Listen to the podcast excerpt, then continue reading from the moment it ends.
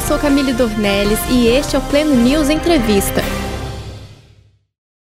No dia 31 de julho, o pastor Felipe Heidrich recebeu nossa reportagem em sua casa, após ser inocentado de acusações de pedofilia. Nesta entrevista, ele conta tudo sobre o caso e o seu relacionamento com Bianca Toledo. Olá, pastor Felipe, obrigada por nos receber aqui. Eu queria começar perguntando sobre o início do seu ministério. Você saiu de Minas Gerais e foi para o Rio de Janeiro estudar. E aí? Eu vim de uma família presbiteriana. Então, geralmente as pessoas falam presbiteriano, eles não têm muitas dificuldades, né? São famílias que já são mais prósperas e tal. Mas eu queria viver a realidade do Rio de Janeiro. Então, quando eu vim para cá, ao invés de ir para uma pra catedral presbiteriana, para a Igreja da Barra, por exemplo, eu optei para fazer estágio, vou chamar de estágio, né?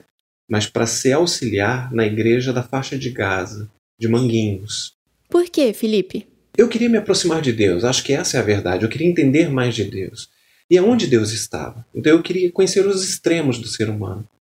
E eu peguei Manguinhos, Mandela, Morim, é, ali na época de Fernandinho Beiramar, na guerra de facções. E depois disso é que você foi trabalhar na região do lixão do Jardim Gramacho, não foi? E eu me descobri como ser humano em Jardim Gramacho. Passei quatro anos e meio da minha vida pastoreando em Caxias, já tinha saído de Manguinhos, pastoreando em Caxias e cuidando de mais de 200 famílias em Jardim Gramacho. Lá, além de vacina para todas as crianças, roupa, alimentação, dentista, tirar documentos para os adultos, para os filhos poderem tirar e serem matriculados nas escolas, conseguimos colocar uma bica d'água. Então, assim, foram quatro anos e meio uh, que eu cresci mais ainda como ser humano. Foi durante o seu trabalho pastoral que você conheceu a pastora Bianca Toledo? Nós nos conhecemos pelo Twitter. Eu era colunista de um projeto que eu estava ajudando a projetar na época, que era o Escolhi Esperar do Nelson. E aí ela, acho que ela retuitou algumas frases minhas no Twitter. Eu fui ver quem era, curioso como todo ser humano, gostei e puxei papo. E desse contato virtual surgiu um namoro? namoramos um ano e pouquinho e nos casamos. E aí, quando nos casamos, eu fiquei na Batista da Barra Atitude, junto com Josué. Pastor Josué Valandro, né, que você está falando. E ela já era conhecida quando vocês casaram? Naquela época ela ainda não era tão conhecida, né, porque era muito recente. Né? Ela saiu do Como em 2011. Nós nos conhecemos em 2012. Né? Nos casamos em 2013. Ela tinha atitudes estranhas? Sim, tinha muitas atitudes estranhas. A forma, por exemplo, como falava com as outras pessoas. Eu sou criado na roça, e na roça você cumprimenta todo mundo. Se você tiver um dia para andar comigo, você pode me encontrar, você pode perguntar pro caixa do mercado. Me pega de surpresa. Não caminha comigo preparado, não, me pega de surpresa. A primeira coisa que eu vou olhar é pro crachá da pessoa ou pro visor no painel para saber o nome para perguntar, para dizer bom dia. Porque eu sou da roça, e na roça a gente fala com todo mundo, a gente dá bom dia para todo mundo. Eu sou assim. Eu sei o nome dos porteiros, eu converso com todo mundo. E ela não. Mas eu podia dizer, pô, é a criação de São Paulo, é a criação de Brasília. Mas existe uma diferença entre você ser seco e você ser mal educado. Isso incomodava você? Isso me fazia muito mal, porque tratar mal as pessoas era sempre muito difícil. Esse era um dos traços.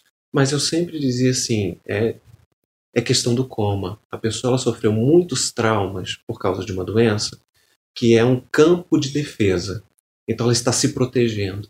E algumas pessoas se protegem atacando. Então eu sempre levava para esse para esse nível de questionamento que de certa forma era uma desculpa que eu dava para mim mesmo para não encarar a realidade, porque eu estava extremamente apaixonado. E como era a relação dela com o filho, o seu enteado? todo mundo vai dizer que era ótima, mas não era. Porque como ela não pegava, ela tinha muitas babás, né? Então não tinha uma boa relação. Quando eu conheci a criança, que eu não posso falar judicialmente o nome, ele não falava ainda. Ele tinha dois anos, mas não falava. E ele também sentia muita ausência do pai biológico, que ela não deixava ver. Ele não deixa até hoje. E você quis ser pai? Olha só, pensa, minha avó teve teve. Minha bisavó teve 16, minha avó teve 10. Então, assim, quando você fala quantos, quantos filhos você quer ter, eu penso logo seis, quatro, entendeu? Pelo menos. E ainda mais crente mineiro, tem mais ainda. Você chegou a conhecer o pai do filho da Bianca? Ela dizia que ele tinha transtornos de personalidade, tinha muitos casos extraconjugais, não gostava de trabalhar e tinha abandonado ela. Então, quando você ouve a pessoa que você ama dizendo isso sobre o primeiro homem, e você diz como alguém é capaz de abandonar alguém num leito de morte, você já vai com um pré-julgamento muito grande. Então, todas as vezes que eu conversei com o Renato, eu tinha todos os pés atrás com ele. Infelizmente, depois eu tive, ou felizmente, eu tive a oportunidade de conversar com ele e vi que ele é um doce de pessoa. Inclusive, a atual esposa dele também é um doce de pessoa. E, Felipe, o que você pensou quando decidiu se relacionar com uma mulher que já tinha um filho? Então, assim, eu já pensava em vários nomes para criança e tal. E eu brincava, porque meu nome é segundo no final, em homenagem ao meu avô. Então eu queria ter o terceiro, e aí queria ter nomes compostos. E quando eu já vi uma mulher que a princípio tinha sido abandonada, passado por tanta coisa, e tinha um filho que estava aparentemente desprotegido, eu falei, poxa, Deus Deus está me dando dois presentes por um só. Como era o casamento de vocês? Era muito difícil, em muitas vezes, por causa do temperamento, né? E tinha muitas vezes que eu não conseguia entender. E quando você é cristão, você é nascido e criado na igreja, você às vezes, você ao invés de pedir ajuda externa, você simplesmente se foca pedindo ajuda em Deus. Então eu passava muito tempo só orando, falando: Deus, me ajuda, porque assim, às vezes é difícil aqui. Tem algumas atitudes que, que uma pessoa sem o Senhor tomaria atitudes extremas. Mas nada que justificasse, por exemplo, um divórcio. Mas vocês eram apaixonados um pelo outro, ou não? O toque, ela nunca gostou. Ela nunca gostou de muito toque, de muito abraço. Eu sempre fui mais pegajoso, entendeu? Porque eu sempre fui muito romântico. Eu sou aquela pessoa que mexe no cabelo, que manda flores, que deixa bilhetinho. Possivelmente ela deve estar achando bilhetinho meu até hoje lá esbravejando, porque eu escondia bilhetinhos pela casa, entendeu? Para alegrar o dia, dentro da Bíblia, botava dentro do sapato. Eu, eu era assim. Espero que volte a ser um dia, quando eu for curado dos traumas. Aproveitando que você falou em traumas, eu queria saber como foi o período dentro do hospital psiquiátrico. De repente me injetam uma coisa no braço e eu apago. Aí eu acordo no hospício. Eles me drogaram na ambulância para me levar para o hospício e me internaram dizendo que eu tinha tentado me matar, que eu era um estuprador, que eu era borderline, múltiplas personalidades, bipolar e psicopata. E óbvio, a clínica está sendo processada por cárcere privado, porque você só pode manter alguém, mesmo que a pessoa tenha tentado se matar, por 72 horas. Depois disso, você precisa alertar o Ministério Público ou ter o aval de toda a família. Eles me mantiveram reclusos, isolados, sendo drogado sem conseguir contato nenhum externo por oito dias até minha mãe me localizar e me resgatar de lá. Fora as torturas. O que aconteceu ali dentro, Felipe? Durante oito dias eu fiquei amarrado numa maca e uma mulher do meu lado ficava dizendo, falava assim: por favor, liga para minha família, liga para minha esposa, liga para um funcionário, coloca meu nome na internet, porque eu achei que era um sequestro a princípio. Quando eu vi que não era, eu falei, vocês vão saber que eu, eu tenho família, eles podem me ajudar, pode falar quem eu sou. A pessoa do meu lado dizia assim: Você não é Felipe. Você tem dupla personalidade. A gente te achou na rua e você acha que você é essa pessoa, mas você não é. E qual era a sua resposta para isso? Depois de oito dias lá dentro, eles me quebraram, literalmente. Eles me quebraram. Eu lutei, lutei para resistir. Passava as noites recitando os salmos, entendeu? Orando para manter a sanidade, mas lá pelo sétimo, oitavo dia eles me quebraram. Eu já acreditava que eu já não era mais Felipe, que eu tinha sido achado na rua, que eles estavam fazendo um favor para mim. Você foi parar no hospital psiquiátrico por causa de uma acusação da Bianca Toledo. Você já sabia disso nesse momento? Domingo, culto normal, festa, comemoração. Na segunda-feira, é, muito trabalho, eu tinha chegado de viagem no domingo, eu estava resolvendo outras coisas. Na terça-feira foi quando ela dormiu. fora da cama, e aí ela falou: a gente conversa à noite. Quando eu cheguei à noite, foi que ela disse: olha, o, nosso, o meu filho foi estuprado, é, foi você que estuprou. Eu descobri que você é um pedófilo, é gay, é homossexual, tem caso. Aí foi enumerando quantas pessoas eu tinha caso, e é um satanista. E você foi enviado por Satanás para destruir o meu ministério. E aí eu comecei a rir, óbvio, pegadinha do Faustão. E eu falei, não, o que está acontecendo? Ela não é verdade, no entanto que o filho já está num hotel com outra pessoa, eu estou saindo de casa e até sexta-feira é, você, eu volto e decido se a gente vai se divorciar ou não. Eu entrei em choque, porque eu achei que pela primeira vez que ela estava falando sério. E era tão absurdo, tão louco, que não fazia o menor sentido, porque quando ela falou que o filho foi estuprado, a primeira coisa que eu falei, ele tá bem, ele tá no hospital onde ele tá, vamos até lá agora, quem foi, vamos caçar esse monstro. Porque assim, não interessa se você é pastor. Se teu filho é estuprado, você pega o, teu cargo eclesiástico, coloca ele dentro da Bíblia, dá uma coça no ser humano primeiro, depois você vai com ele para a polícia, entrega ele na polícia, se entrega por ter batido, e aí depois você pede perdão. Porque é seu filho. Mas aí ela falou que tinha sido você. E aí quando ela falou que foi você, eu comecei a rir. Eu comecei a rir, porque era, ela fugia qualquer trama de novela ou de filme. E ela pegou e saiu. É, você já contou que nesse momento achou melhor dormir para conversar com ela mais tarde e tomou Rivotril. E aí, o que, que aconteceu? E eu descobri que o meu motorista, que também fazia parte disso tudo, que era amigo da Bianca há mais de 20 anos, ele me levou para o hospital, para o Lourenço Jorge. E aí acusando que eu tinha tentado me suicidar. Mas você sentiu a sua esposa estranha antes desse momento da acusação? Acho que 18 dias antes, é, eu tinha assinado um mega contrato com a maior editora do país para lançar uma trilogia e ia chegar um advancer muito grande. Ela ia vender uma propriedade que ia dar um dinheiro muito grande. E ela falou: Olha, eu quero mudar o regime de comunhão de bens. Uhum. E aí o hospital fez a indicação para a clínica psiquiátrica onde você ficou esses oito dias, né? E eles falaram: Não, você não pode voltar para sua casa nós conseguimos uma ordem de restrição e se você não assinar isso aqui, você vai ser preso.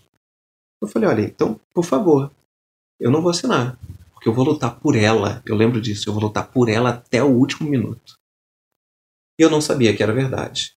Eles saíram dali, foram para a delegacia e conseguiram convencer a delegada, que é especialista em crianças e adolescentes, de que eu era um cara extremamente perigoso a ponto de formar uma força-tarefa para me caçar no Rio de Janeiro. E em menos de 24 horas houve uma denúncia, um inquérito aberto e um pedido de prisão decretado, coisa que não acontece na Justiça do Brasil, muito menos no Rio de Janeiro, sem flagrante, sem investigação, sem laudos e sem sequer ouvir as testemunhas ou o acusado. Foi pedido um mandado de prisão para mim sem nenhum tipo de perícia sem nenhum tipo de investigação e sem sequer me ouvir. E aí, eu sequer pude voltar na minha casa para buscar uma camisa, como não posso até hoje. Como foi passar pela prisão? Eles me trataram como marginal. Eles algemaram as minhas mãos, os meus pés. Eu fui tratado como um monstro que precisava andar com as mãos e os pés algemados. Fui colocado num camburão com dezenas de pessoas que não cabem, cabem quatro, acho que tinham 16. E fui jogado em Bangu, por 10. Porque eu não tinha como provar, porque eu não tinha documentos. Ela tinha ficado com tudo. Eu não tinha como provar que eu tinha ensino superior.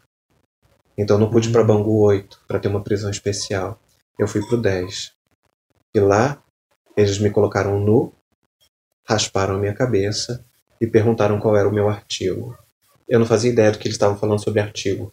Artigo, para quem fez português, é artigo indefinido, artigo singular, o pronome, entendeu? Artigo definido, preposição. Eu não sabia do que ele estava falando.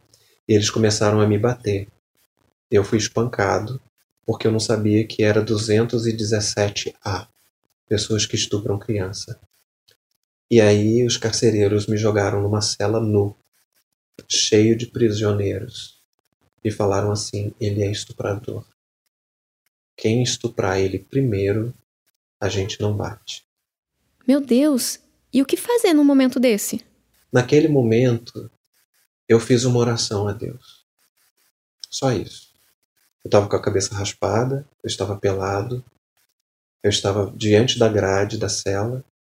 Eu disse: Deus, que eu morra rápido. Porque eu não vou aguentar ser rasgado, dilacerado dia após dia aqui. E eu terminei a oração dizendo assim: que eu morra rápido, que nas tuas mãos eu entrego o meu espírito. Aquela oração da cruz fez sentido para mim, porque o meu corpo não tem mais como entregar. Ele vai ser destruído aqui. Eles me jogaram na cela, eu fui para um cantinho. Não, não, não tem colchão, não tem cobertor, não tem, não tem nada disso na cela, tá? É só um quadrado de cimento com muitas pessoas, com um chão imundo. E aí eu fiquei agachado no canto da cela. E parecia uma eternidade, esperando alguém começar a me bater. E aí, de repente, quando encostam em mim, é um preso me dando uma camisa branca. Ele falou: Quer a camisa?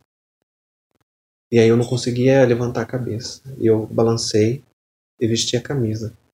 Um outro preso me deu um short que ele tinha reserva.